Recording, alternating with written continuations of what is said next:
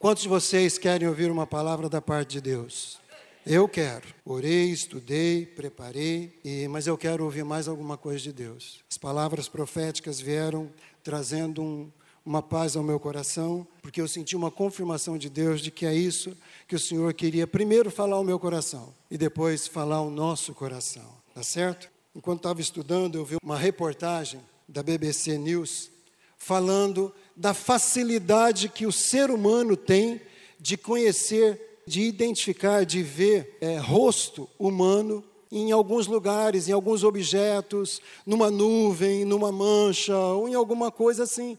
O ser humano tem essa facilidade de enxergar rosto humano em algum lugar onde normalmente era só um objeto. Daí a reportagem vem dizendo o seguinte: que isso é muito natural. Tem até um nome para isso.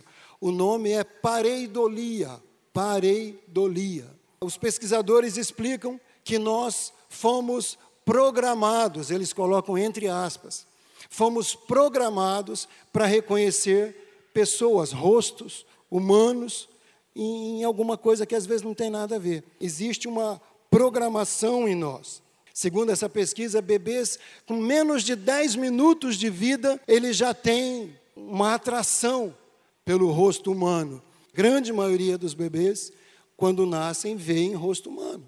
O do médico, da médica, depois da mãe, do pai. Então, você que vai passar por essa experiência de ter filho, você que já passou, você que tem filho pequeno, ensine o seu filho a olhar para você. Porque nós somos cercados de pessoas, amém, amado?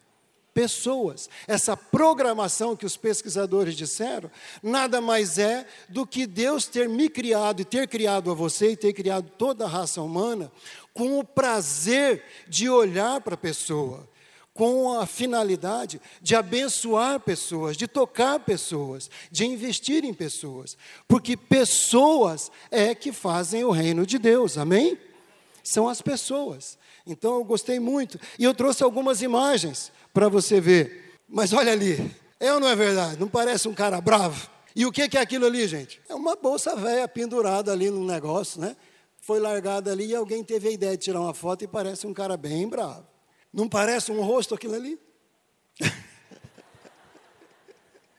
Eu ia trazer um despertador, mas não consegui cortar a imagem. O despertador era impressionante, as costas do.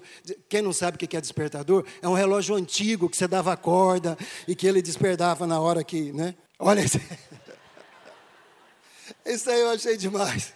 O cara que fez essa composição aí, olha só. Muito legal, né, gente? Muito legal. Fala comigo, memorial diante de Deus. Pastor Davi, semana passada eu fui muito abençoado pela palavra, fez algumas colocações que mexeu muito comigo e eu quis dar continuação, não continuação, né, mas usar, pensar algumas coisas. E ele falou disso, do memorial.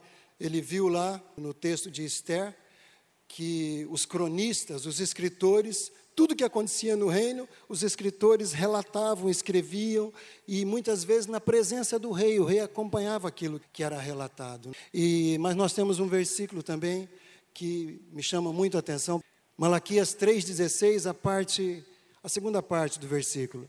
Foi escrito um livro como memorial na sua presença, na presença de Deus, acerca daqueles que temiam o Senhor e honravam o seu nome. Então diga para quem está do teu lado, tem um memorial sobre a sua vida. Querendo ou não, gostando ou não, sabendo ou não, tem um memorial sendo escrito sobre a sua vida. Agora, o que está sendo escrito lá? É isso que a gente vai conversar um pouquinho aqui, tá certo? Como eu disse para você, o reino de Deus, ele é movido por pessoas, ele é feito para pessoas, e se o reino de Deus é assim, significa que Deus o foco de Deus são as pessoas. Gente, Deus não tem problema com a criação que não seja humana, né? Deus não tem problema. Deus não tem problema com as estrelas. Deus não tem problema com rios, com peixe. Deus não tem problema. Ele criou, ele ordenou como deveria ser e está assim até hoje. Deus não tem problema de um pé de banana se rebelar e começar a produzir melancia. Ele não tem problema. Lá nos Patrasmente, quando ele criou a bananeira, ele falou: dê segundo a sua espécie. E a bananeira continua produzindo até hoje, glória a Deus. Amém, amado? Daí a gente pode comer banana. Já pensou se ela tivesse se rebelado, parar de produzir banana e começar a produzir giló? Eu ia continuar gostando, porque eu gosto de giló, mas eu sei que tem gente que não gosta. Então, mas não, gente. Agora, eu vejo assim, Deus também, quando criou o homem e a mulher, ele deu uma ordem para o homem e para a mulher. E essa ordem depende da minha e da tua escolha para a gente cumprir essa ordem, para a gente obedecer essa ordem. E aí é que tem um pouquinho de dificuldade para Deus. Então, Deus não tem problema com a sua natureza. Vamos lá. Você sabia que Deus trabalha para você? Quem sabia? É, alguns não sabem, porque realmente não entenderam uma palavra que veio aqui. Uma das palavras que foram trazidas aqui, o Salmo 27, que foi repetido mais de uma vez aqui pela Vânia. Espera no Senhor, fortaleça o teu coração. Nós vamos ler o versículo. Deus trabalha para aqueles que nele confiam, para aqueles que nele esperam, para aqueles que nele dependem. Deus trabalha para aqueles que realmente conseguem saber que Deus é Deus e que Deus faz o que ele prometeu fazer. Ele não trabalha à toa. Ele não trabalha à toa. Como eu falei, Deus trabalha pelas pessoas, para as pessoas. Ele enviou pessoas para falar às pessoas. Enquanto eu estava estudando aqui, eu estava lembrando rapidamente da nossa trajetória aqui na igreja, quando nós chegamos, como nós chegamos. Deus usou pessoas fantásticas, Dona Lígia, Pastor Samuel, para nos acolher, para nos receber, para ministrar para nós. Deus colocou outras pessoas para ajudá-los e para cuidar da gente. Pastor Paulão, pastora Marussa, Rômulo e Rose, Corsine e Cidinha, Eli, Lucélia, é, Ormísio e Elisa, Zezinho e Coca, que por acaso estão aqui hoje. A ah, gente, me perdoa.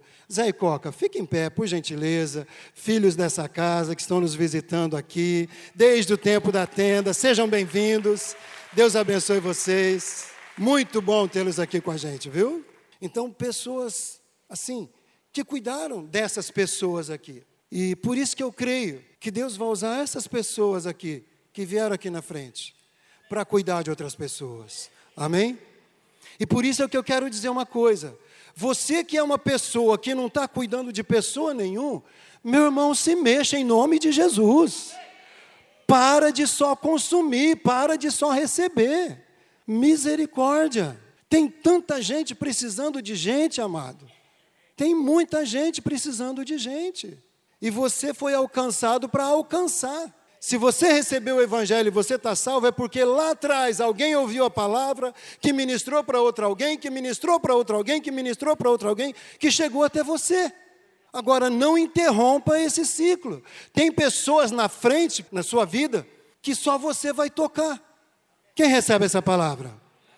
E não é na tua força. Deus trabalha para aqueles que nele esperam. É Deus trabalhando. Se você pensa que é você que vai fazer, você está ralado. Você está enganado. É fazer com Deus. Olha o que o versículo 64 de Isaías diz. 64, 4. Desde os tempos antigos ninguém ouviu, nem ouvido percebeu, nem olho nenhum viu. Outro Deus outro Deus além de ti, que trabalha para aqueles que nele esperam. Tem essa condição, amado. Esperar nele, depender dele, confiar nele. Ele não trabalha para quem é orgulhoso, presunçoso, para quem trabalha sozinho. Ele não trabalha para quem é autossuficiente. De maneira alguma. Ele trabalha para aqueles que nele esperam. Esse versículo aqui lembra muito Eli, o Eli da Lucélia. Ele ama esse versículo. Não é verdade, Paulo? Sempre falava esse versículo. É um outro casal que Deus pôs na nossa vida que nos abençoa muito. Deixa eu te falar uma coisa. Você pode se lembrar de quantas pessoas tocaram a sua vida. Você pode se lembrar de quantas pessoas ministraram, quantas pessoas te serviram, quantas pessoas foram um suporte para você estar aqui. Seja grato pela vida dessas pessoas. Lembre sempre de agradecer. Deus, muito obrigado. Muito obrigado. Você não está aqui por acaso e você não está aqui sozinho. Deus usou a vida de alguém para te trazer até aqui. Seja uma pessoa agradecida. 1 Samuel 2,30, simplesinho o versículo que é parte de um versículo maior. Você pode ler aquela frase ali? Vamos lá? Honrarei. Simples assim, gente. Deus dizendo para o sacerdote Eli, para aquele contexto que havia ali no Antigo Testamento, os filhos de Eli desprezando o altar do Senhor. E aí Deus traz uma palavra profética e diz isso aqui, ó, eu tenho compromisso, eu honro aqueles que me honram. Fazendo uma aplicação, quando nós fazemos a escolha de honrar o Senhor, confiando nele, dependendo dele, ele nos honra. Nos honra de que maneira? Trabalhando para nós aquilo que nós não conseguimos fazer, aquilo que nós não conseguimos produzir, aquilo que nós não conseguimos ter resposta, aquilo que nós não conseguimos força, Ele trabalha para nós, é simples assim, mas Ele depende que nós o honremos, Ele depende da nossa honra, depende, entre aspas, amado. Ele não trabalha à toa, de jeito nenhum. Nós precisamos escolher confiar no Senhor, escolher honrar, escolher amar, escolher servir, escolher vir na casa dEle, escolher trabalhar na casa dEle. Sabe, glória a Deus, porque hoje, num dia lindo como hoje, não é lindo muitas vezes até para ficar em casa, esticando o colchão um pouquinho mais. Você escolheu estar aqui. Glória a Deus pela tua vida. Tem gente que não pôde, não pôde, está escolhendo ver pela internet. Agora, tem gente que está escolhendo ficar em casa. Glória a Deus vamos crer que vai escolher vir à noite. Amém?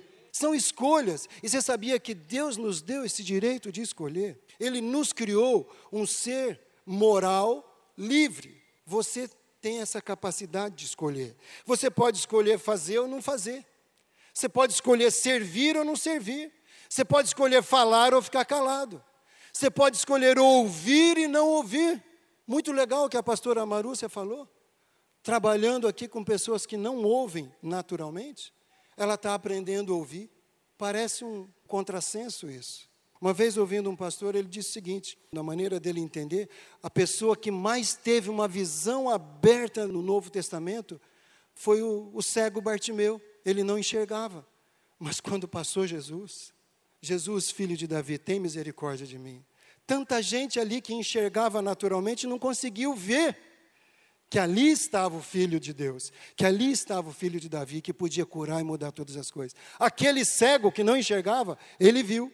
Então, gente, o pastor Corsino, algum tempo atrás, ministrou uma palavra, ele dizia o seguinte: o pior cego é aquele que não ouve. O pior cego é aquele que não ouve. Então, se você está aqui nessa manhã, se você está nos vendo pela internet, ouve, ouve, ouve. Ouça o que o Espírito Santo está dizendo a você. Amém? Então nós temos esse direito dado por Deus, porque nós somos seres morais livres. O que é moral? Eu trouxe aqui uma definição do dicionário. Moral é o conjunto de regras, de valores, adquiridas através de uma cultura, da educação, da tradição, do dia a dia, e que orientam o comportamento humano, dando limites. Um outro dicionário diz assim: a moral vai orientar o comportamento do ser humano para que ele entenda o que é aceito e o que não é aceito, o que é bom e o que não é bom, o que é certo e o que não é certo. Isso é moral. Então, eu e você somos seres morais, criados por Deus dessa forma, formados por Deus dessa forma. E se você entender que nós somos assim, você precisa entender que nós fomos criados assim, nós não vamos deixar de agir, nós não podemos, não podemos fazer de conta que não é assim. Não adianta fingir, ah, eu faço do meu jeito. Não adianta. Nós fomos criados assim, fomos programados assim. Dentro de nós tem tudo isso. Eu vou ler um, um texto aqui de um autor muito legal daqui a pouquinho. Quem sabe te ajude a entender. Mas nós não podemos deixar de agir dentro do conceito de certo e errado. Não podemos. E ainda nós temos que aceitar as consequências de cada palavra, de cada ato, de cada omissão que nós temos, que nós fazemos.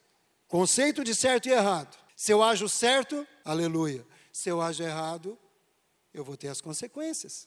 Não adianta, gente. Nós estamos aqui. A W. Tozer explicou isso aqui muito legal.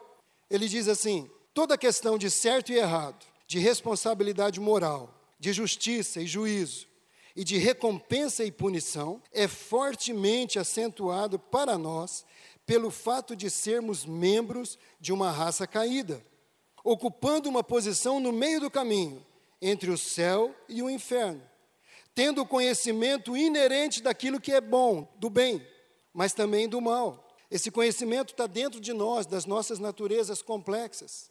Também temos, juntamente com tudo isso, a capacidade de nos voltarmos para o bem e uma propensão inata de nos voltarmos ao mal. É meio longo, se você quiser fotografar depois para meditar um pouquinho, creio que vale a pena. Quero gastar um pouquinho de tempo aqui embaixo. Existe em nós uma capacidade, Deus nos dá a sua graça para nos capacitar a fazermos aquilo que é bom, a buscarmos o bem. Existe isso dentro de nós.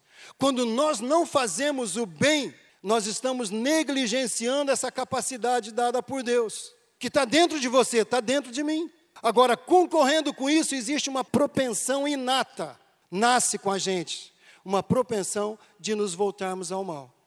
Gente, é muito mais fácil para a nossa natureza fazer o que é mal do que fazer o que é bom. Quem pode dizer amém para isso? Quer um exemplo? Você está no trânsito. Trânsito é uma benção, né, gente? Trânsito é uma benção. Cuidado com seus filhos quando você estiver dirigindo na cadeirinha, no lugar certo, tudo. Mas cuidado também com o que você fala. As suas atitudes vão se reproduzir neles. Por exemplo, você está no trânsito, tranquilo, dirigindo, você está fazendo tudo certo. Não é? Você é um cristão, um homem de Deus, uma mulher de Deus, abençoado. Sua carteira foi feita mesmo ali, você passou por todas as etapas, você não pulou nenhuma, não comprou, não burlou nada, perfeitinho. E você está dirigindo legalzinho assim, de repente alguém do nada faz uma barbeiragem do teu lado. Entra sem dar seta, freia, buzina, faz algum gesto para você. Qual a sua reação naquela hora? Aleluia, glória a Deus. Eu estava precisando dessa prova, Senhor. Como o Senhor é bom. Obrigado. Ah, obrigado por essa bênção que o Senhor colocou. É isso, gente? Agora, deixa eu te perguntar: naquela hora você precisa orar, falar, Deus me dá raiva. Quem precisa orar falando, Deus me dá raiva? Eu quero ficar com raiva desse cara. Quem precisa fazer uma oração como essa? Ninguém. Por quê? Brota lá de dentro um vulcão entrando em erupção assim naquela hora. A tua vontade é Manda fogo, Senhor, manda raio, queima esse cara, Senhor. Amém, gente? Salve e recolhe. É ou não é verdade, gente? Nós temos essa propensão para o mal, é mais fácil pecar. Eu tenho certeza, nunca nenhum aqui pediu, Senhor, me dá raiva, Senhor, me dá ira, me dá ira, que eu fique irado, que eu fique descontrolado, que eu perca. Nunca. Por quê? Porque está tudo aqui dentro, gente. Agora, nós temos a capacidade de nos voltarmos para o bem, amém? O Espírito Santo que habita em nós, ele nos dá essa capacidade de nos voltarmos para o bem. O que é o bem? Deus, aquilo que Deus colocou em nós. Aleluia. A nossa vida deixa um rastro. Deixa um rastro bom ou não. Dou graças a Deus poder ministrar olhando o pastor Samuel e pastora Lígia. Sabe, a vida deles tem deixado um rastro. Um rastro de glória, um rastro de bênção, um rastro tremendo. Gente, semana passada, pastor Davi na África, inaugurando uma igreja Nova Aliança lá, é resultado, ainda faz parte do rastro da vida deles, daquilo que eles marcaram. Pode aplaudir o Senhor, porque é verdade. Sabe, em Araçatuba temos lá o pastor Samuel Júnior, que tem várias outras igrejas que ele cobre, que ele toca. Nesse exato momento, presidente do MFI Brasil, também está participando lá. É resultado, faz parte do rastro deles. Pastor Jonatas em São Paulo, uma bênção, tocando vidas. Pastora Velma em Florianópolis, tocando vidas. E aí começa a outra geração. Pedro Elias e a Raquel, John e Ana Ruth, André e Isa, aqui. Mas em Florianópolis temos lá mais três homens de Deus que continuam esse rastro em Araçatuba temos lá mais três filhos que continuam em São Paulo. Gente, por aí vai. Que rastro a sua vida está deixando? Qual o legado? Qual o legado? Nós temos a escolha de fazer ou não, de fazer ou não. Mas um rastro, nós não temos escolha, nós vamos deixar. Ou bom ou não bom. Tudo que nós falamos, tudo que nós fazemos, tudo que omitimos, está sendo registrado no memorial de Deus. Está sendo escrito, está sendo escrito, está sendo gravado lá. E a Bíblia diz que um dia todos nós vamos comparecer diante do trono dele. E ele vai começar a abrir esses memoriais. Ele vai começar a ver o que que você escreveu, qual foi o rastro que você deixou. Teve um cara, um rei no Antigo Testamento, um dos descendentes de Davi, o nome dele é Georão, segundo Crônicas 21, 20. Esse cara deixou um rastro tão terrível, tão ruim, tão brabo, que a Bíblia diz que depois que ele morreu, ele não foi sepultado nos túmulos dos reis. Ele não era digno. E aí tem uma frase que mexe muito comigo. Ele foi sem deixar de si saudades. Fala comigo, misericórdia. Está registrado. Segundo Crônicas 21, 20. Pode ler lá depois. Tudo que nós semeamos, nós colhemos, amado. Tudo, tudo, tudo, tudo. Fala comigo, tudo. Às vezes nós não nos damos conta disso. Eu penso que às vezes nós não damos atenção devida a essa verdade. Porque a gente faz tanta coisa estúpida, sim ou não? Temos tantas atitudes que não convêm, que eu acho que a gente esquece que tudo que a gente planta, a gente colhe. Eu cresci ouvindo isso. Eu nem sabia que está na Bíblia, só que minha mãe falava: aqui se faz, aqui se paga. Quem ouviu isso aí quando era criança? O que planta, coi. Minha mãe falava: tudo que planta, coi. Aqui se faz, aqui se paga. Aí eu ficava pensando: minha mãe vive tacando praga na gente. Mas depois que eu vi que está na Bíblia, tudo que você planta, você colhe. Não tem jeito. E você vai colher aqui, amado. Muita coisa, a maioria das coisas você vai colher aqui. Não adianta a gente fingir, fazer de conta. E é tão tremendo isso, sabe? Porque nós estamos num campo de provas. Todos os dias tem uma prova para a gente. Todos os dias, todos os dias. Você que já estudou, que já se formou, que já é doutor e tudo mais, você vai lembrar como era ruim fazer prova. Você que está estudando, você sabe. Chega lá, prova de surpresa, misericórdia e a professora ou o professor dá uma prova de algo que ela não gastou tanto tempo ensinando. É uma alegria. Deus faz mais ou menos assim. Todo dia nós temos uma prova, ou mais, todos os dias. E a pergunta é: você tem sido aprovado? Estamos num campo de prova, mas a bondade de Deus é tão tremenda. Ele coloca um texto na palavra dele, convocando a mim e a você, dizendo o seguinte: Hoje invoco os céus e a terra como testemunhas contra você, de que coloquei diante de vocês a vida e a morte, a bênção e maldição. Aí ele termina dizendo: escolham a vida, escolham a vida, para que viva você e a seus filhos, escolham a vida, escolham a vida. Eu vejo assim, parece que Deus está fazendo um apelo. Povo, escolha a vida, sabe? Quase que eu sinto o clamor de Deus Escolha a vida, escolha a vida. Mas o que significa escolher a vida? Às vezes não, não entendemos o que significa escolher a vida. Pensa comigo. Às vezes o nosso coração, nossa alma, nosso sentimento, nossos pensamentos começa a trazer à tona um monte de pergunta, um monte de questionamento, um monte de dúvida, muitos porquês. Por que isso? Por que aquilo? Esquecemos de algo que o Senhor sempre repete. Espere, confia, não temas. Nós não gostamos dessas respostas, não é verdade? Quando a gente fala, Senhor, por quê? A gente quase está exigindo uma resposta de Deus. E se a gente tiver o ouvido bem afinado, a gente vai ouvir Deus falando: espera, espera, confia. Eu trabalho para aqueles que confiam em mim. Você não vai ser confundido, você não vai ser desapontado, Deus não vai magoar você, Deus não vai ferir você, Deus não vai complicar a sua vida, mano. Ele não tem interesse nisso. Quem tem interesse nisso é o diabo. O interesse de Deus é purificar o nosso coração. O interesse de Deus é saber aonde está a nossa confiança. O interesse de Deus é esse. Muitas vezes pode vir no nosso coração um remorso por termos feito alguma coisa ou por não ter feito. Mas o ideal é que esse remorso seja transformado num arrependimento. Que remorso não tem cura, remorso tem morte. Arrependimento tem cura, tem perdão, tem mudança. Amém? Às vezes não temos clareza, esses pensamentos que começam a bombardear, foi dito aqui numa palavra profética.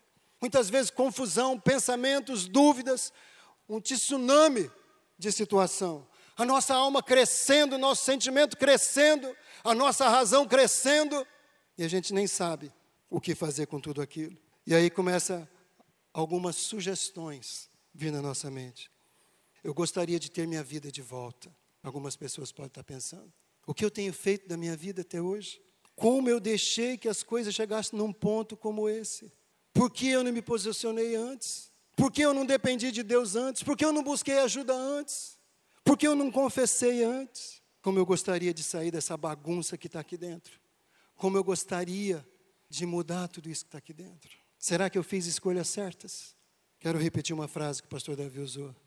Deus conspira a favor daqueles que ousam fazer o que é certo.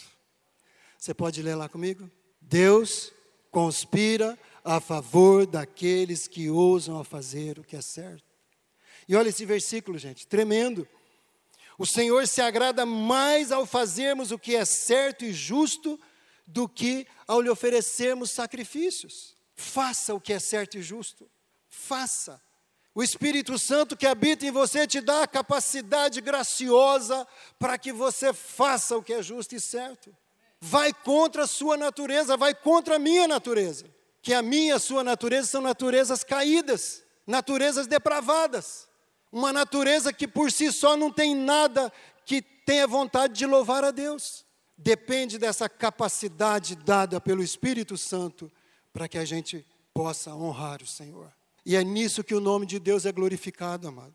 É nisso que o seu nome lá naquele memorial recebe uma cruzinha, uma estrelinha. É nisso. Quando eu e você cedemos às paixões do nosso coração, não estamos fazendo nada demais, apenas aquilo que já é normal da natureza. Quem está entendendo, diz amém. Semana passada, o pastor Davi falou sobre Mardoqueu. Estava estudando um pouquinho mais, lendo um pouquinho mais. Gente, esse cara fez o que é certo fez tudo aquilo que é certo, cuidou da sua sobrinha de uma maneira tremenda, guardou a vida dela, ensinou princípios para ela. Na oportunidade que teve, encaminhou a filha dela lá para o palácio para participar daquela seleção. Não se dobrava diante da vontade daquele cara maligno chamado Amã, porque ele sabia que ele só ia se dobrar diante do Deus Altíssimo. E Deus conspirou a favor desse homem. Deus guardou a vida dele ainda mais promoveu a vida dele. Olha, tem tantas promoções nas mãos de Deus que ele não pode dar para o seu povo, porque seu povo simplesmente não está fazendo o que é certo. Às vezes Deus está esperando você, homem de Deus, mulher de Deus, se posicionar no lugar que você trabalha de uma maneira de princípio, de uma maneira firme em Deus, para Ele te posicionar, para Ele te colocar numa posição de autoridade ali. Ele está esperando isso, mas você não vai. Você não rompe, você tem medo, você acha que você está na tua força. E Deus está falando: vai, meu filho, está aqui, ó, aumento de salário, promoção, autoridade, mas me deixa trabalhar na tua vida. E às vezes não acontece. Então tem muita gente que não colabora com o trabalhar de Deus. Tem muita gente que não colabora. Durante muitos anos eu não colaborei em nada com o trabalhar de Deus na minha vida. Nada, nada, nada. Aliás, eu atrapalhava Deus trabalhar. Eu era um peso. Mas eu quero ir para a última parte. Quero identificar com você. À medida que a gente for lendo, deixa o Espírito Santo trazer no teu coração. Se você é alguém que confia e descansa no trabalhar de Deus, ou se você, como eu, ainda está atrapalhando o trabalhar de Deus. O Salmo 73 é o salmo da família de Asaf. Eu amo esse salmo pela sinceridade, pela maneira com que tudo foi escrito. O salmista escrevendo: Certamente é verdade que Deus é bom para Israel e para as pessoas que têm o coração puro. Essa primeira frase aqui eu fico em dúvida se ele está louvando a Deus ou se ele já está se colocando no lugar de autocomiseração. Quanto a mim, quase tropecei e caí. Por pouco não abandonei o caminho certo, pois tive inveja dos orgulhosos vendo o sucesso e a felicidade deles. Para eles, a vida é tranquila e sem preocupações. Eles têm boa saúde, estão sempre fortes. Amado, com certeza, dentro dessa, desse tsunami de pensamentos e acusações, alguns desses aqui já passou pelo seu coração, pela sua mente. Principalmente quando a gente olha, mas quando se olha as redes sociais, principalmente Facebook. Gente, no Facebook aparece só bênção. Os casais ali são perfeitos. As famílias, tudo rindo, tudo brincando, tudo curtindo, tudo. Não tem problema. E aí, quando a gente não está bem, vai olhar o Facebook e ver aquilo lá, Você fala, só eu mesmo que estou lascado desse jeito. A vida é bela para todo mundo, mas a minha, pelo amor do God. Então, inveja, continuando aqui, versículo 5. Fazem ameaças contra o próprio Deus e suas calúnias se espalham por toda a terra. Por isso, o povo confuso procura orientação com esses homens e aceita tudo o que eles dizem, como se fosse água pura da fonte. E ainda perguntam: será que Deus sabe o que está acontecendo? Será que o Altíssimo entende o que se passa na terra? Olha o questionamento desse homem, desse pessoal aqui. Será que foi à toa que eu me esforcei para manter o coração puro e ter as mãos limpas do pecado? Vejam qual foi o resultado, o resultado de manter as mãos puras, né? Sofrimento o dia inteiro e castigo a cada manhã. Amado, quantos desses pensamentos pode ter passado pelo seu coração? Quanto disso aqui é verdade para você, para você que está nos vendo? Quantos? Ele vai listando, ele vai falando, ele vai confessando para Deus, ele vai deixando o seu coração ali na presença de Deus. Ele vai buscando trabalhar de Deus. Mas ele viveu essa realidade. E aí o versículo chave é o versículo 17. E ele diz: Até que entrei no santuário de Deus. Vamos ler juntos? Até que entrei no santuário de Deus. De novo, até que entrei no santuário de Deus. Amado, esse é o lugar essa é a atitude, esse é o posicionamento. Quer ver o mar abrir? Entre no santuário de Deus. Quer ver Deus trabalhar para você? Entre no santuário de Deus. Quer entender o que você não entende? Entre no santuário de Deus. Quer ter a certeza de que aquilo que Deus prometeu, Ele vai cumprir sem impedimento algum? Entre no santuário de Deus. Deus não tem compromisso com negligência. Deus não tem compromisso com preguiça. Deus não tem compromisso com irreverência. Deus não tem compromisso com religiosidade. Deus tem compromisso com seus filhos, quando seus filhos entendem esse lugar, entrar no santuário de Deus. Você recebe essa palavra? Amado, para mim e para você não tem outro lugar. O santuário de Deus para mim e para a tua vida é uma questão de vida ou morte, se a gente não for. É o santuário de Deus, é a presença de Deus, é a sala de oração, é o seu culto doméstico, é o lugar no, na tua casa que você vai dobrar o joelho e ficar sozinho. Esse é o santuário de Deus. E olha o que se segue. Aí eu compreendi então muitas coisas. Ou seja, o salmista fez escolhas. Primeiro ele entrou no santuário de Deus, depois ele ouviu o Senhor, e aí ele compreendeu muitas coisas. Versículo 21. Meu coração ficou revoltado contra Deus as minhas emoções entraram em guerra dentro de mim. Veja o que, que ele compreendeu. Ele compreendeu que ele estava revoltado contra Deus. Ele compreendeu que as emoções dele viraram um turbilhão dentro dele. 22. Eu agi como um irresponsável e ignorante diante do Senhor. Minha atitude era de um animal sem entendimento, ou seja, um burro. Amado, quando nós nos revoltamos contra Deus, nós agimos como burro. É isso que está dizendo aqui. Porque a única esperança que nós temos no universo inteiro é Deus. A gente vai se revoltar contra Ele, o que sobra? Fala comigo, misericórdia. O que que sobra? Sobra isso aqui, ó, as emoções entrando em guerra. E aí o versículo 23, glória a Deus. E apesar de tudo isso, o Senhor esteve sempre ao meu lado, segurando bem firme na minha mão direita. Apesar de tudo isso, apesar do coração dele, apesar do meu e do teu coração, o Senhor está ao nosso lado só esperando que a gente entre no santuário dele para compreender todas as coisas. Enquanto você está andando do teu jeito, enquanto eu estiver andando do meu jeito, enquanto eu estiver buscando força, entendimento, discernimento na minha alma, na minha razão, no meu ego, eu vou ser como um animal sem entendimento. Mas quando eu deixo tudo isso e entro no santuário dele, Aí eu compreendo todas as coisas. Isso é lindo, gente. Isso é tremendo. Versículo 24: O Senhor me guia com a sua sabedoria durante esta vida, e depois me receberá com honras. Aleluia! Já pensou você morrendo, chegar no céu e ser recebido com honras? Acho que você não entendeu. Ou você já morreu e não sabe. Já pensou você morrer e chegar no céu e ser recebido com honras? Amado, ser honrado aqui nessa terra já é bom, sim ou não? É muito bom. Agora você imagina ser honrado por Deus. Meu Pai do céu, eu não sei nem o que significa isso, mas eu quero.